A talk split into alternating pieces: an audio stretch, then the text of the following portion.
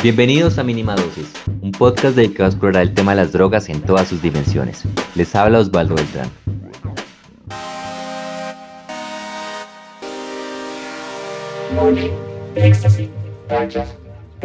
Son algunos de los nombres del MDMA. Una sustancia popular, sugestiva, y con propiedades medicinales que están estremeciendo al mundo de la ciencia.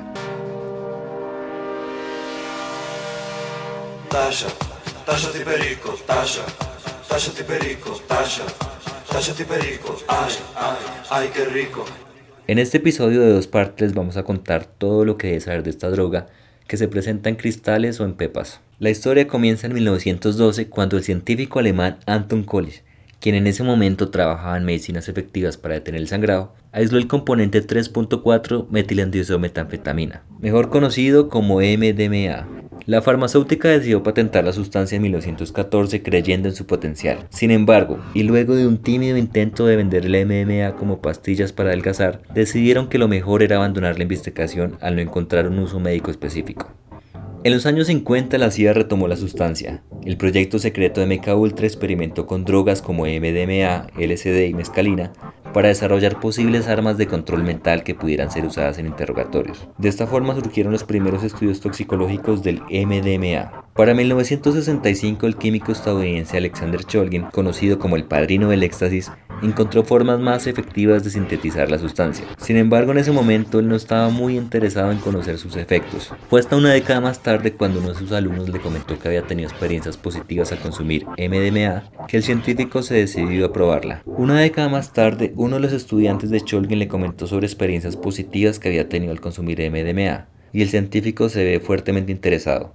Decide probar la droga y escribe en su diario primeros efectos a los 35 minutos. Cholgin consideró que la sustancia podría resultar útil en terapias. La consideró como una sustancia inductora de estados alterados de conciencia, fácilmente controlable y con connotaciones emocionales y sensuales. Denise está consumiendo drogas. Se mete Tachas, pero eso es lo peor. También la vende. Denise está consumiendo drogas. Los desarrollos de Cholgin se dieron en gran parte debido a su trabajo en la farmacéutica Dow. Allí adquirió notoriedad al desarrollar el primer pesticida biodegradable, el cual logró venderse muy bien e hizo que la farmacéutica le diera licencia para trabajar con la sustancia que él quisiera. Luego de abandonar el trabajo en la farmacéutica, Cholgin armó su legendario laboratorio en el patio de su casa. Allí creó más de 200 componentes psicoactivos que probaba él mismo y cuando lo consideraba apropiado compartía con su esposa y amigos, siempre dispuesto en buscar los posibles beneficios en estas sustancias. A comienzos de los años 80 la droga comienza a aparecer en los clubes nocturnos de Estados Unidos. Allí es bautizada como Adam. Los jóvenes descubren que pueden bailar toda la noche y se sumergen en una especie de ritual al ritmo de los disjockeys. Así es la nueva escena de la música electrónica que crece en ciudades como Chicago y Detroit. Mientras, en las calles los vendedores de drogas le dan el nombre de éxtasis. Comienzan a alterar la sustancia para suplir la alta demanda y los usuarios comienzan a reportar experiencias negativas. Las pastillas han dejado de ser MDMA puro, Así comienza el miedo hacia el éxtasis para el verano de 1985. El gobierno americano clasifica el MDMA en la lista número uno de sustancias controladas. Esto implica que no se reconozcan sus usos médicos. Para entender los efectos de esta sustancia, hablamos con Montserrat Angulo. Ella es parte de la coordinación del colectivo Reverdecer, una organización mexicana que busca transformar las políticas de drogas desde una perspectiva de reducción de daños. Ellos además se dedican a hacer análisis de sustancias. Es un estimulante sintético que actúa en el neurotransmisor de la, de la serotonina, aunque también eh, pues puede producir dopamina y noradrenalina. Esta sustancia eh, causa distintos efectos. Entre ellos podemos identificar sensibilidad, percepción de luminosidad, intensidad de colores, distorsión de los sentidos. También puede causar dilatación de la pupila, mayor sensación de energía, vitalidad, boca reseca, mandíbulas trabadas, sudoración, náuseas. Eh, y esta sustancia también desinhibe y genera euforia. Asimismo, eh, esta sustancia en particular tiene una propiedad y es que es empatógena. Es decir, que genera pues esta sensación de conexión con, las demás personas, que también se puede identificar como empatía o estas ganas de abrazar o besar a las demás personas. De ahí que, se conozca como droga del amor. y que incluso sea utilizada en ámbitos terapéuticos para, eh, pues sí, en terapias de, pareja, por ejemplo, o, de estrés postraumático, ¿no? Donde puede llegar a ser más fácil pues, revivir la experiencia y hablar de ella sin, sin tanta ansiedad, por ejemplo. La serotonina es una sustancia que produce nuestro cuerpo y funciona como neurotransmisor. Este neurotransmisor envía señales a las células nerviosas. La serotonina regula cosas como el apetito, el sueño o las emociones. Al liberar niveles más altos de serotonina, junto a otras sustancias como la dopamina, se pueden experimentar estados de felicidad, empatía y pérdida de sueño. Como el MDMA es una droga ilegal, la calidad y la pureza varían mucho, y se corre el riesgo de encontrar adulterantes. La MDMA pues suele ser adulterada con diversas sustancias como cafeína, levamisol, lidocaína y otros estimulantes como MDA, anfetaminas o metanfetaminas. Mm, la última es más común y se diferencia principalmente porque su dosis activa y la duración de, sus efectos pues son distintas. Aquí hay una frase donde se puede resumir esto y es que la metanfetamina es, bueno, la, la sustancia activa de la metanfetamina es menor cantidad, mayor efecto y mayor duración. Entonces, mientras una experiencia con MDMA puede durar hasta 6 horas, con, con la metanfetamina pueden ser hasta 12. Si una dosis segura y, eh, de MDMA son 100 miligramos, con la metanfetamina ya es una dosis alta. Eh, y además, pues, mientras que el MDMA tiene un efecto, pues, eh, patógeno, como un poco más psiquedélico, mm, el, la metanfetamina no necesariamente, sino que es más de, de vigilia, de, por ejemplo, ¿no? y pues puede llegar a producir insomnio, entre, entre otras este, efectos. Como hemos mencionado en otros episodios, uno de los objetivos de la prohibición fue proteger la salud de las personas, pero esto no se cumplió. De hecho, en ocasiones la prohibición ha tenido el efecto contrario.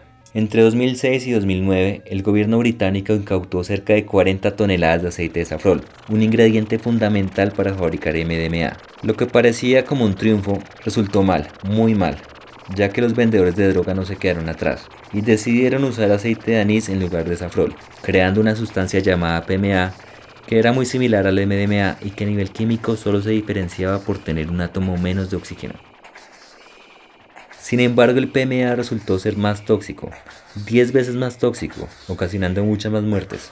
Uno de los inconvenientes fue que los efectos del PMA se absorben más lento, lo que quiere decir que usuarios acostumbrados a tener los efectos del MDMA consumían más pastillas esperando los deseados efectos, lo que los hizo intoxicarse mucho. Por otro lado, el PMA bloquea las enzimas monoaminooxidasas, que son moléculas orgánicas encargadas de regular los niveles de serotonina, por lo que la serotonina se acumulaba en el cerebro llevando el cuerpo a altas temperaturas y aumentando la actividad en el sistema nervioso, poniendo en riesgo a la persona a sufrir un ataque al corazón. En el caso del MDMA los riesgos son mucho menores. Montserrat nos dio algunas recomendaciones comenzando por la vía de administración. Pues por lo general es oral, en donde el efecto aparece entre 20 o 60 minutos y puede durar de 4 a 8 horas. Conlleva menos riesgos, pero es importante no consumir pues una, una pastilla entera, porque pues muchas veces se encuentra adulterada, y no sabemos también cuánta dosis contiene la misma. En ese sentido, pues se recomienda que se divida en dos o tres o cuatro partes para que eh, puedas ir midiendo eh, cómo, te sientes. Lo ideal pues sería iniciar solo con un cuartito e ir, e viendo eso. Eh, también el MDMA se puede encontrar en forma de cápsula y pues ahí lo mismo algunas personas suelen, suelen abrir la cápsula y, y este, pues sí, también consumir solo una parte.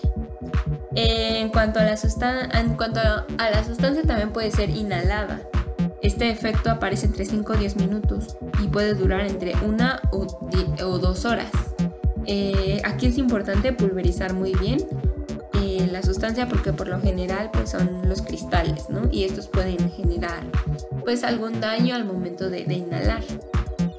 porque puede rasgar las fosas nasales. Por ello es importante tener eh, pues algún popote o algún papel eh, a través del cual se pueda eh, inhalar la sustancia.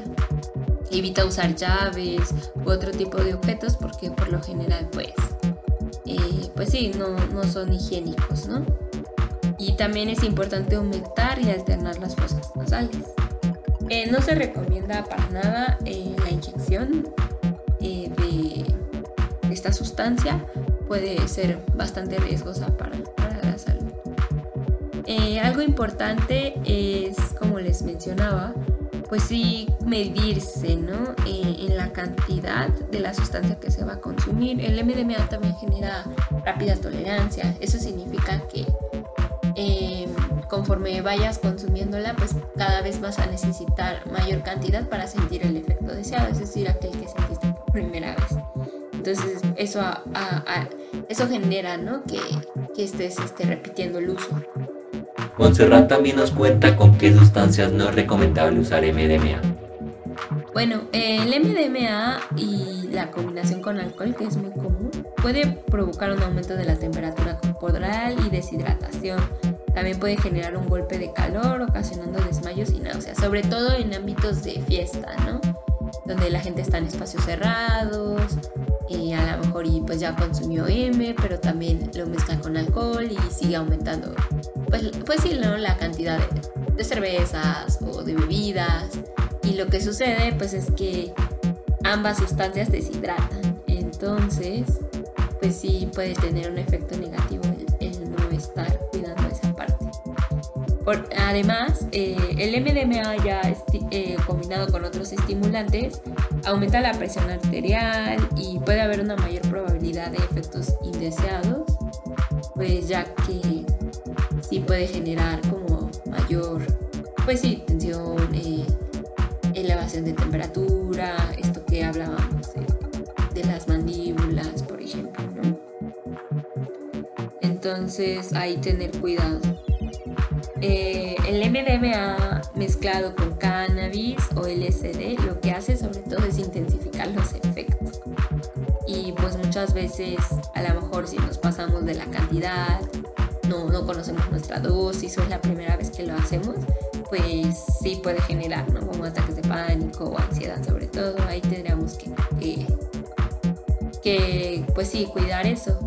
El MDMA y el LSD, pues sí es una combinación muy común.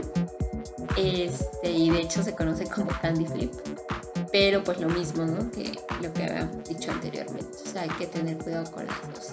Y sobre todo encontrarte en un lugar pues seguro. Con gente de confianza, en un espacio donde no tan fácil te vayas a mal viajar y que puedas compartir y disfrutar la experiencia.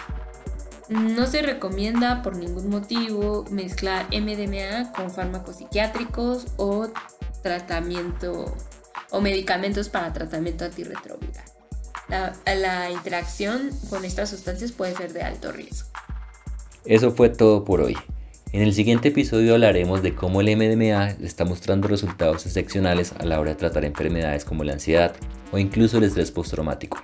Recuerde que pueden escucharnos en plataformas como Spotify, Google Podcast o Apple Podcast. También estamos en el portal de la línea del medio y en Instagram como arroba mínima dosis.